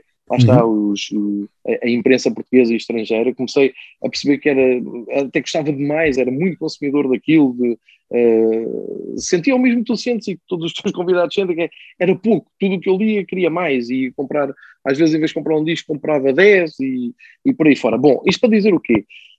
Eu não percebi como tu também não, e, e, e se calhar, tirando o Álvaro e, o Nuno, o Galopim contou aqui o seu princípio de vida, eu não percebi como é que eu poderia, hum, em que porta é que eu batia para escrever sobre música, como é que poderia que as editoras mandassem discos para eu comentar, e depois uma coisa mais importante, que é um pormenor nisto tudo, mas é uma coisa importante, será que alguém quer saber a minha opinião para alguma coisa? Quem sou eu para dar uma opinião sobre música? Portanto, eu passei por isto tudo. E pensei, bem, o melhor é arranjar um trabalho, não é? E, e foi assim que eu passei os anos 90 e, e dediquei-me à informática, que foi a, a minha formação de origem. Eh, trabalhei em multinacionais como a Nestlé, Teixeira do Arte, a Coba, a ABB, por aí fora. Portanto, tinha a minha vida profissional absolutamente estável, só que isso não me satisfazia, sabes? Sei- Ou seja, eu sentia-me um cidadão cumpridor, tinha o Uhum. meu ordenado, estava tudo certo, tinha dinheiro para ir à bola, para ir a concertos, poleiríssimo. compra- Só que havia ali qualquer coisa, e, e tens N histórias de amigos teus que largaram tudo para fazerem uma banda, para irem lá para fora conhecer música, e não sei o quê. E isso sempre fez confusão e sempre deixou ali uma intrigazinha. Pá, E eu andava sempre à espera, se alguém, se alguém me der uma oportunidade para eu, eu sempre gostei muito de escrever e tenho algum, algum jeito vá para, para escrever, hum, pensei, quando tiver uma oportunidade uh, vou agarrá-la. E quando é que apareceu a oportunidade? E- isto sempre, repara, como plano alternativo, como plano B, nunca como Uhum. plano principal. Como é, não é? talvez, é, é, e para quem nos está a ouvir, talvez seja o melhor conselho profissional que eu posso dar. É, pá, procurem alguma coisa que sabem fazer e que vos dê dinheiro e estabilidade e depois apostem tudo naquilo que vos dá prazer e gosto para ver se conseguem desenvolver eh, e passar a ganhar a vida à conta disso, que é, que é o melhor. E eu- aconteceu-me, portanto, a, a metade dos anos 90 para a frente, já, já, já estava a trabalhar e há muitos concertos já nessa altura, eh, mu- muitos concertos, isto é, e aos concertos todos que conseguia, mesmo de coisas que se calhar não gostava assim tanto, ia, porque depois já se criava aquele nicho de ia ver uma coisa que não conhecia muito bem, mas sabia, eu ia sempre sozinho para os concertos todos, isso é outra coisa que eu aconselho Sim, malta que, ah, pá, infelizmente agora não estamos no melhor momento, mas eu tenho Pois. muitos amigos ao longo da minha vida que dizem assim: é pá, não fui a esse concerto, não tinha companhia, pá, não fui ver esse filme, não tinha companhia, pá, não fui ver um jogo que não tinha companhia. Pá, isso é o maior erro das vossas vidas. Garanto-vos que é, porque se vocês pararem um bocadinho, vocês para irem ao cinema não precisam de ninguém ao lado, para irem ver um, um concerto, se não tiverem ninguém ao lado, ainda é melhor, que não vos chateiam e estão focados na música. E no futebol é a mesma coisa. é E- e eu- é, é uma história de vida que eu levo comigo e que ainda hoje me faz uma confusão do caraças alguém dizer, epá, olha, não tinha com quem ir. Assim, pá, pá, tu só precisas de um táxi, de um carro, de um autocarro para te levar. Pá, estás lá, é música, tu não vais... Aliás, se falarem só estão a estragar o concerto aos outros. Eu como tinha esta maneira de ver a coisa, fui ver tudo, varri tudo em Lisboa e tal. E de repente, no meio dos anos 90, aparece online e eu, é epá, muito depressa uh, aderi à, à, tele, à Telepac na altura, sempre fui muito interessado nessas coisas, porque Uhum. trabalhava em informática, eh, e havia uma coisa chamada, hum, havia o SAP, que ainda há hoje, havia o Fórum Estudante, eh, do, do Correio da Manhã, com o ex-ministro da Educação, Roberto Carneiro, um, a impulsionar muito aquilo, que abriu uma cena chamada MusicNet, que era um portal de música. Epá, e eu cheguei aí muito depressa, porque consegui ter net em casa, ainda com o cabo do telefone ligado ao modem, essas coisas. Sim. E aquilo salvou uma vida, basicamente, porque epá, começo a ver críticas de discos em português online, em que conseguias carregar e a capa ficava maior, de vez em quando até conseguias ouvir um bocadinho de uma música. E eu pensei, pá, porra, é por aqui que a gente vai, sim senhor. Hum, epá, e um dia eles pedem, estou a ler aquilo e eles dizem que gostavam de, de contratar, não era bem contratar, era ter colaboradores para hum, fazer entrevistas, falar de música e não sei o quê. Epá, e o teu amigo mandei um mail, todo modernaço, né? na altura mandar mails não era para todos. Mandei um mail a dizer, epá, e eu fui, e eles disseram, olha, venho aqui à Avenida do Colé, às nossas instalações, para termos uma conversa. E fui recebido por uma figura, que não sei se tu chegaste a conhecer, é uma grande figura dos anos 90, que é o Amilcar Fidelis, que Sim, um sim. guru, um guru que sabia de música como o caraças, e depois, mais tarde, eu depois nunca mais ouvi, nunca mais, perdi o contacto completo com ele. Mas muita malta dizia, pá, que influenciou muita gente. Ele recebeu-me, epá, e teve o grau de loucura necessário para me achar piada. Ehm, sentado e assim, o que é que você gosta mesmo? Epá, gosto, sei lá, na altura, meio dos anos 90, estava a gostar já dos Massive Attack, por exemplo, Uhum. uma coisa assim, os Portishead apareceram, "Epá, para essa altura, gosto de música portuguesa, disto e daquilo. Disse, "Pá, sim senhor, já vi que está atualizado, o que é que lê? "Ah, New Musical Express, ah, porreiro, porreiro. Eh, Blitz, sim, normal. Concertos, pá, fui ver isto, isto, isto. Epá, se calhar é mesmo isto que a gente precisa. Mas o que é que gosta mesmo além de música? Futebol? É, pá, sei que não, pá. Se então, mas só ver um concerto ou ver um jogo? Não, aí não, aí vou ver o jogo. Epá, então aquilo teve termino, porque eu tenho a, a- a história mais famosa de um Benfica-Porto, né, que já te contei, 1994, Benfica-Porto, e, e nesta semana, por causa do Benfica-Porto na BTV, contei isto na BTV e as pessoas tiveram pena de mim lá, a malta mais nova, em contei, tinha bilhete para ver os Nirvana no Dramático de Cascais, comprei logo, na altura, bilhete, tive meses ou semanas o bilhete no bolso, e de repente a Liga resolve pôr o Benfica-Porto no mesmo sábado à noite, e o menino foi ver o Benfica-Porto porque o Nirvana ia ver muitas vezes, sabe, ele depois matou-se com o desgosto, nunca vi Nirvana, o gajo matou-se, o Benfica ganhou 2 geralmente. Essa história é tão épica. Eu já É vi minha tantas vezes, é? mas, mas cada vez que eu ouço, pá, morri. Pá, é? Eu, eu lembro-me uma vez que contei isto à, à minha mulher, né? a atual mulher, olhou para mim com pena, fez aquela ar de pena, assim, que é normal. Que é. Mas enfim, é uma coisa que o gajo tem que levar até ao fim. E, epá, e no meio desta conversa toda, o amigo Café dela disse assim: Olha, então vamos fazer assim. Eu tenho aqui um concerto, não tenho ninguém para mandar, vou mandar para o concerto. Tenho aqui um disco de música portuguesa que lhe vou mandar, escreve sobre o disco. E se eu gostar, se o texto for bom e se que tem jeito para isso, fica a colaborar connosco. Sem ganhar nada, Uhum. Foi uma coisa que na altura assim, e caralho, como é que eu vou dizer aos meus pais que agora tenho mais trabalho e não, não recebo? Mas, epá, pronto, pelo menos entrar aí no meio. Pá, eu, maluco, sim, senhor. Sabes qual foi o concerto que eu fui?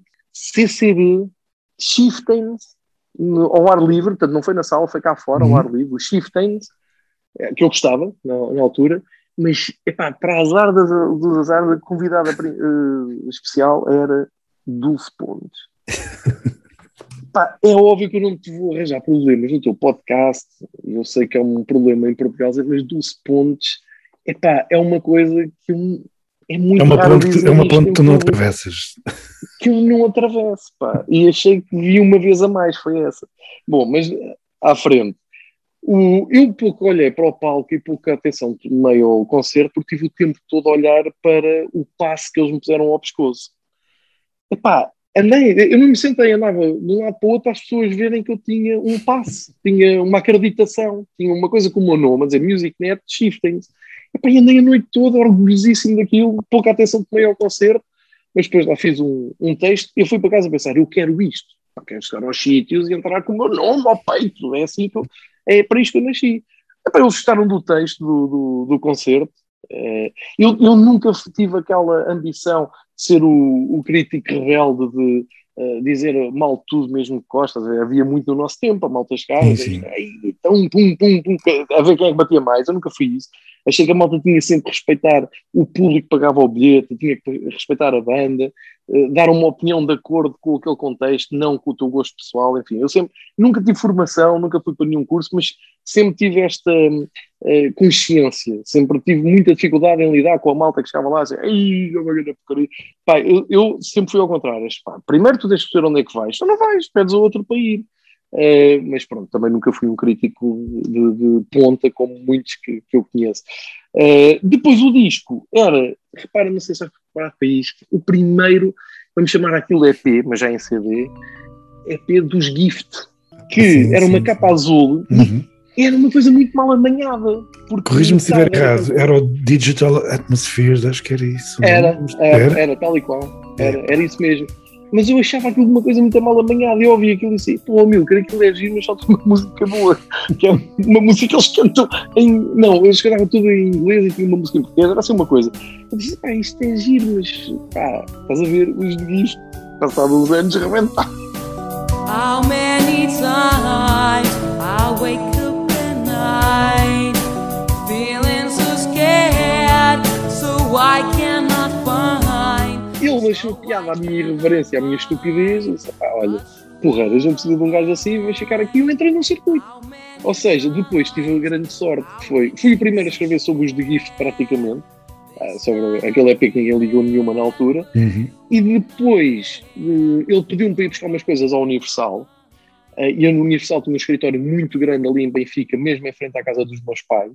E eu só tinha que sair de casa e ir lá bater à porta. Epá, e deparo-me com o AR da Universal. Era uma figura super familiar, que era o Nuno Faria, dos Afonsinhos do Condado, que era amigo de infância do irmão da minha mãe, pá, que costumava ir a festas familiares nossas, aniversários e tudo. Quando me viu, ficou assim: Olha, João, só, tu, o que é que estás aqui a fazer? Pai, venho buscar discos. Assim, isto quê? Isso é da Music Net. Ah, tu é que Music Epá, Isto é uma coincidência. Pá, e repara, aquilo marcou-me tanto que eu lembro-me que trouxe os Silence 4, que ele disse: opá, isto é a banda que eu tenho aqui em mãos, são os gajos de Leiria, eu acho que isto vai, de Leiria, assim, isto vai rebentar, isto é muito bom, tu vais ouvir, vai, vais ver que vais gostar. E pá, o que é que eu tenho aqui mais? Olha, tenho aqui o Jeff Buckley, tenho aqui uma, um álbum especial. Olha, tenho o Sean Living Criminals, leva aí. Ou seja, ele veio ali uma colheita de álbuns épicos daquele ano de 90 e brilhei na Music Net. Mandei os textos, mandei cá, olha, eu ouvi isto, isto, isto, isto. Depois já publicaram porra. Olha, se, se, um, se um Ornatos Violeta, o disco dos Ornatos Violeta, que vinha com um caderninho, um póster que dei à Lia Pereira, que era a maior fã dos. Ornatos Violeta que eu conheci, dei à Lia Pereira, que ali ainda hoje deve ter os Primeiro. e os cadernos e não sei o quê. Eh, logo o primeiro disco dos Uhum. Ornatos. Também era o da Universal. Eh, epá, e por acaso daquela ponte do Universal e do, do Nuno Faria ser muito amigo da minha família, entrei ali forte no, no circuito e comecei a escrever regularmente. E depois o Amilcar sai e entra um sujeito chamado Vítor Junqueira, de quem me tornei um dos melhores amigos. Agora, Uhum. ah, cada um tem, tem a sua vida, mas ali no, no final dos anos 90, a partir dos anos 2000, éramos amigos de casa. E o Vítor Junqueira ficou a tomar conta da, da Music Net. Eu já lá estava, portanto, ele teve que levar comigo porque eu já lá estava a escrever, fazia parte dos colaboradores. Um dia chamou-me para me conhecer. Epá, tivemos logo ali uma química incrível, porque ele também gosta de futebol, tenha um mau gosto de ser sportinguista. E epá, criámos ali uma, uma irmandade que dura até hoje. E ao mesmo tempo, eh, fazendo aqui a ponta, o Music Net ainda durou uns anos, epá, fazíamos muitos festivais, os concertos, cobríamos praticamente tudo. Comecei a ganhar muito calo a escrever. Percebi que as pessoas reviam-se no que eu escrevia e gostavam. Conheci muita gente que gostava da maneira muito direta, muito prática como eu escrevia. Eh, tinha muita cena de, de meter coisas de futebol no meio para puxar também um pouco, para pôr ali um bocado de autor no- nos textos que eu fazia. Revia muito nas coisas que lia internacionalmente, como Unicorn, por exemplo. Um, e, e- e de repente criou-se ali uma irmandade à volta da Music Net e de malta ligada à música, epá, que foi sempre a derrubar barreiras. Cheguei, cheguei a ti, cheguei ao Nuno Calado, cheguei ao Galpim, cheguei ao Álvaro Costa, ao, ao Henrique Amaro e ao Miguel Quintão, que viam futebol eh, perto da bancada onde eu via no Chá da Luz, e ao intervalo a gente falava dos Três Duques e do, do- do- das coisas maravilhosas que eles faziam na- do drive-in e aquelas coisas todas.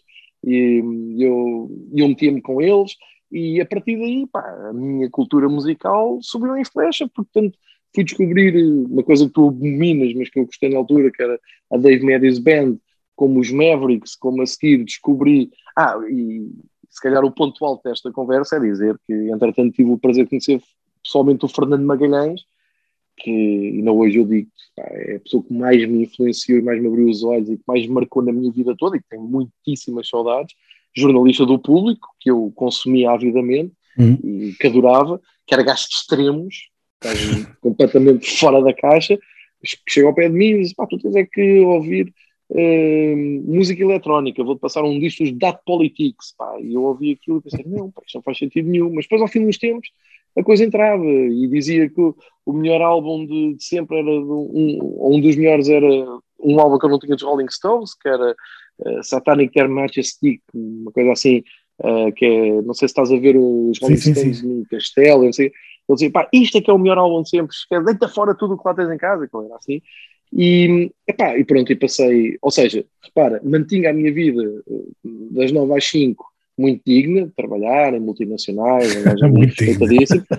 muito digno, muito digno. Nunca me deixei atravessar com namoros e casamentos, não sei o que, era muito independente. Epá, e tinha uma vida paralela quando saía do trabalho, que ia sempre para o bairro alto, para o Alcântara, para os concertos todos que havia. A gente às vezes agarrava no público, encontrávamos todos, né? Agarrava no público, o que é que há hoje? Vamos ver uma coisa qualquer que haja e íamos ver. Epá, foram tempos muito, muito bons, tenho muitas saudades disso. Aprendi imenso sobre música, abriu uh, horizontes musicais para trás e para a frente. Fui eu buscar, eu uma vez disse, gosto de reggae, e o Fernando Magalhães disse, pá, por acaso tem piada, porque é o único género que eu acho que não é de música, reggae não é nada. Reggae é uma nuvem, uma nuvem de fumo, não sei como é que se pode ouvir, mas vou dizer, há uma coisa boa para ouvir, o Sérgio Gainsbourg num, num álbum de reggae, que eu desconhecia completamente, ou os de Clash, que tiveram ali uma fase mais reggae, pá, estás a ver, este tipo de coisas que não compras, não lês, não, não está escrito em lado nenhum, Claro. e tens que conviver com esta gente. Pá, o Fernando Magalhães foi isso na minha vida durante uns aninhos, felizmente ainda alguns de, de grande convívio, ele depois era, também metia música e tal, pá, histórias maravilhosas sempre. E isso é que marcou, porque hum, ainda não perdendo o fio à meada da Music Net, aquilo depois acabou, fui convidado logo para o disco digital, que era do Diário Digital da Luz ao Mundo, Foi logo a seguir. um, foi logo a seguir, foi contínuo. Acho que ainda cheguei a conviver nos dois, mas a Music Net para o fim já era uma coisa Uhum. que já não tinha nada a ver com o início. Larguei. MusicNet foi um projeto bastante inovador na altura. Foi. Eu não sei se o Cotonet foi depois, não, já estou assim um pouco meio É ao perdido. mesmo tempo. É ao mesmo tempo. ah, parece ao mesmo tempo, sim. mas foi dos a primeiros, foram os primeiros primeiro. depois online, né, sobre música, não é? Foi, foi. foi. Fugia um bocado Foi. aquilo que existia até à altura, que era, que era o Blitz, houve o set também pelo meio, foi das primeiras coisas, de facto, na, na internet, foi toda uma, uma revolução, eu lembro-me perfeitamente. Foi, foi, foi. E, e, e, e por causa disso mesmo, de serem os primeiros, tínhamos muitos problemas a ser levados a sério. Eu que muitos concertos tivemos que pagar para escrever sobre os concertos porque não nos davam acreditação. Por dizer, ah, pronto, agora aparecem aqui coisas online. Eu estava muito centrada também no- nos players habituais, não é? Até àquela altura. Tal e qual, os clássicos, sim. Mas eu passei por isso, eu, eu cheguei a passar vergonhas. Ah, a Inha, não sei se ela vai ouvir isto ou não, ah, chegou-me a fazer um- chegou- chegou-me a fazer um bullying muito interessante, sei da melhor maneira, que foi chegar lá e assim, ah, sou da Music Net, ela disse, o que é isso? Eu disse, "Epá, é uma publicação, ah, é uma publicação. Eu quando chegar cá também vou fazer uma publicação, vou passar, não, não há acredito. Eu estou tão a ver a Inha fazer isso, imagina? E eu tenho rinho a olhar assim, então, mas eu tenho aqui um mail, lá tens um mail, está bem, está bem. Olha, ainda há bilhetes, vai, mas é comprar o bilhete se queres entrar. Assim, pá, porra. E na altura, é pá, eu devo dizer, não, não, não vou agora mentir, na altura era, chegou a ser difícil para nós, para o Cotonete, para, Uhum. para outras coisas que apareceram, não era fácil ir aos concertos e ser levado a sério eh, nessa altura. Depois, felizmente, a coisa até acelerou bastante e começou a ser inclusivo e eles, eles começaram a levar mais a sério, que nós não íamos lá porque também eh, havia muito o fenómeno da malta da internet que abria um blogzinho para ter direito a entrar aqui e ali, eh, houve um bocado disso tudo à mistura. Sim. Mas no meu caso, no caso da MusicNet, no nosso caso, foi mesmo de sermos eh, é as dores de crescimento. Mas isso, isso foi, antes primeiro- do, foi antes dos blogs, o João, não foi? Foi antes, foi antes. Foi antes, foi antes, sim. Meia década antes, sim. Então depois Mas, foste para o disco digital. Era, era um disco digital, que era um suplemento do Diário Digital, Uhum. que tinha exatamente a mesma filosofia da MusicNet, basicamente era só dar eh, sequência àquilo, era discos, entrevistas. Ah, Uhum. deixa há, há pouco passei, eu tive uma grande experiência na MusicNet também logo ao início, portanto foi o concerto dos Chieftains, foi o disco dos Gift e do Challenge Ford, portanto não foi uma má estreia a escrever sobre discos portugueses, e eh, pediram-me também para fazer uma entrevista a um tal de Carlão. Sei pá, no fim da tarde vais ali à editora do Carlão, sabes que é o Carlão? Pá, o Carlão é um gajo dos da Weasel. Ah, mas eu não sabia que o gajo era Carlão. É o Pac-Man. Pac-Man, Os exatamente. Carlazer, que era o Pac-Man. Sim, para mim é o Pac-Man. Não, pronto, é pá, vais lá que eles vão ter um álbum que chama qualquer coisa como o terceiro capítulo. É porreiro. Pá, eu ouvi o terceiro capítulo e adorei aquilo e não sei o quê. E, e fui, epá, fui com uma cara de pau do caraças, lembro perfeitamente, já falei com o Carlão sobre isto, ele não, não se lembrava. É epá, meteram-nos numa sala, não é? Em que ele fez o mesmo que mas ao contrário, foi super simpático. Entrou, sentou-se, olhou para mim e disse: "Pá, não, a tua cara não, não me diz nada. Isto também diz muito o meio, não é? A gente é um meio tão pequenino, eles viam alguém de fora. Pá, tua cara não me diz nada, não sei o quê. Desculpa lá, deste meio, eu sou do Music Net, isso é o quê? Uma coisa na internet, é um portal de música. Ah, porra, porra. Então, e, vamos- e- e o que é que tu queres? Fazer-te aqui umas perguntas para fazermos uma entrevista. Então, mas vamos gravar. E, vamos, eu fui. Pronto, e aquilo era tão fora. Pronto, eu, lá eu lembro-me ter feito uma pergunta de tipo se ele ia voltar a, alguma vez a cantar em inglês. E pá, e ele ficou todo iriçado. Assim, "Eu já nunca tinha inglês, não sei o quê, para cantar em inglês, já estou. Estás a ver? Havia muito essa cena dos Sharon fora e dos Gift, que é cantar em Sim, português e em inglês. sim. Não sei se te lembras que havia. Primeira metade dos anos disse- 90, assim. Sim, sim, havia muito essa discussão. Mas eu fiz a pergunta, pá, na maior das boas intenções. E o gajo ficou passado assim, "Inglês, já anda aí mal a cantar em inglês, a gente tem que cantar em português, não sei o quê. Pá, tá bem, mas desculpa lá, eu tenho um álbum teu que adoro e tens lá uma música em inglês, que é o God Bless Johnny. E o que é que eu fui dizer? Ah, bem, tá bem, mas isso é, é uma curiosidade. Aquilo azedou, pá, azedou, estás a ver? E eu pensei, já se calhar não nasci para isto, pá, vou- ser corrido, vem aqui a turma toda da Margem Sul, vamos pôr Tiveste muitas experiências dessas, ó João, na tua carreira, de, de entrevistas a dar para o torto, não é? momentos memoráveis, deves, deves ter tido muitos, eu acredito que sim, mas, mas a dar para o torto. Eu tive algumas, isso é que eu te faço esta pergunta também, porque eu acho que é uma experiência que quase toda a gente passa, não é? Não, não, por acaso não. Esta, Oh. mas, devo dizer que o Cardão depois foi, foi impecável comigo e, e epá, a entrevista foi boa para mim, foi boa para ele, que acho que foi uma entrevista digna e o terceiro capítulo ninguém sabia que ia ser o sucesso que é e que hoje os leva a ser cabeça de cartazes no, no Alive, quando voltarmos a ter Alive. Atenção, o disco tinha acabado de sair, se é que já tinha saído. E, e correu bem, mas pronto, teve esse ponto. Epá, entrevistas, mas, sabes, eu, eu vou dizer, eu sempre fugi muito às entrevistas, porque eu achava, por, por ter a vantagem de ter um plano A e um plano B, e por não depender daquilo, eu achava que não tinha também estar a levar com o filme das loucuras do- dos cantores e, e principalmente os ingleses que eu não conhecia. Eu não, sabes aquela cena, never meet your idols? Estás a ver essa, essa máxima? Imagina, vinha cá o Marco Knopfler dizer, vai entrevistar. Epá, não quero entrevistar o Marco Knopfler. Eu não quero conhecer o- os gajos que eu gosto, porque eu sei que há uma grande probabilidade de sair de lá lixado, de, de- de desiludido. Mas não ficavas com essa ideia de dizer, pá, eu vou falar com um gajo que a maior parte do país quer falar e quer conhecer, mas só que estás numa, numa situação muito má, que é de entrevistar, e que há uma grande, um grande grau de, de- de probabilidade do gajo não estar com paciência para te aturar. Eu não tive assim grandes, grandes dissabores, tirando, tirando a pior entrevista que eu acho que eu tive, ah, acho que foi com o J.J. Johansson em, em direto no curto-circuito, em que ele não estava para virado. Não estava a apetecer. epá, e aquilo caiu-me assim no colo, estás a ver? Vai entrevistar o J.J. Johansson. E eu, como? Quando? Porquê? E, e tive de me amanhar ali uma- umas perguntas um pouco à pressa, porque havia muitas estas coisas na altura na televisão. Pá, foi caótico. Maravilhoso. Eu até dava a ideia que o gajo não queria nada com aquilo. Eu Eu tive pena, tive pena de mim, assim, pá, mas isto está a acontecer em direto, isto. Se fosse hoje em dia, imaginas com, com o YouTube e com as redes sociais. Pá, Eu, por acaso, é eu estava- aqui a tentar me lembrar. Eu, no, depois, no disco digital, nem tive, tive algumas, mas já era por mail, estás a ver? Mandavas as perguntas e respondiam. E estou-me aqui a lembrar de uma coisa que já não me lembrava. Uh, paralelamente a isso, ainda tive um convite para escrever na Rock Sound portuguesa. Não sei se te Ah, lembras sim, da, sim, sim, da claro, versão portuguesa, que ainda claro, durou. E mais uma vez voltei a ter uma sorte de graças, que eu me no colo um álbum uns tais que eram os tribalistas. E a gente tinha que dar uma Uhum. nota de 1 a 5, eu dei um 4,5 em 5, e na altura, epá, acho que era o Daniel e o Filipe Rodrigues da Silva, que agora está noutras leads comidas e não sei o quê, o Filipe dirige-se e diz: É pá, tu tens a certeza, diz que é uma nota muito alta, se pá, mas eu adorei. Pá, felizmente foi um sucesso do caralho. O teu amigo esteve ligado a grandes discos, pá. já sei namorar, já sei beijar de língua, agora só me resta.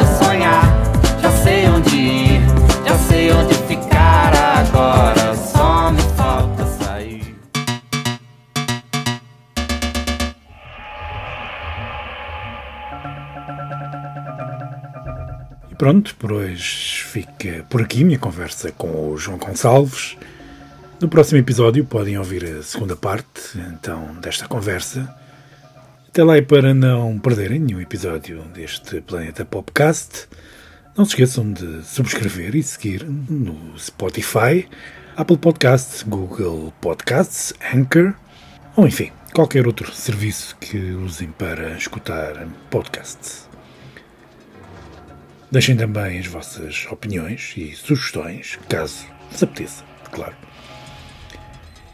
E continuem a visitar-nos em planeta-pop.com, a seguir-nos nas redes sociais e de ouvir as nossas playlists e a nossa famosa mixtape semanal no Spotify. Por hoje é tudo, até à próxima.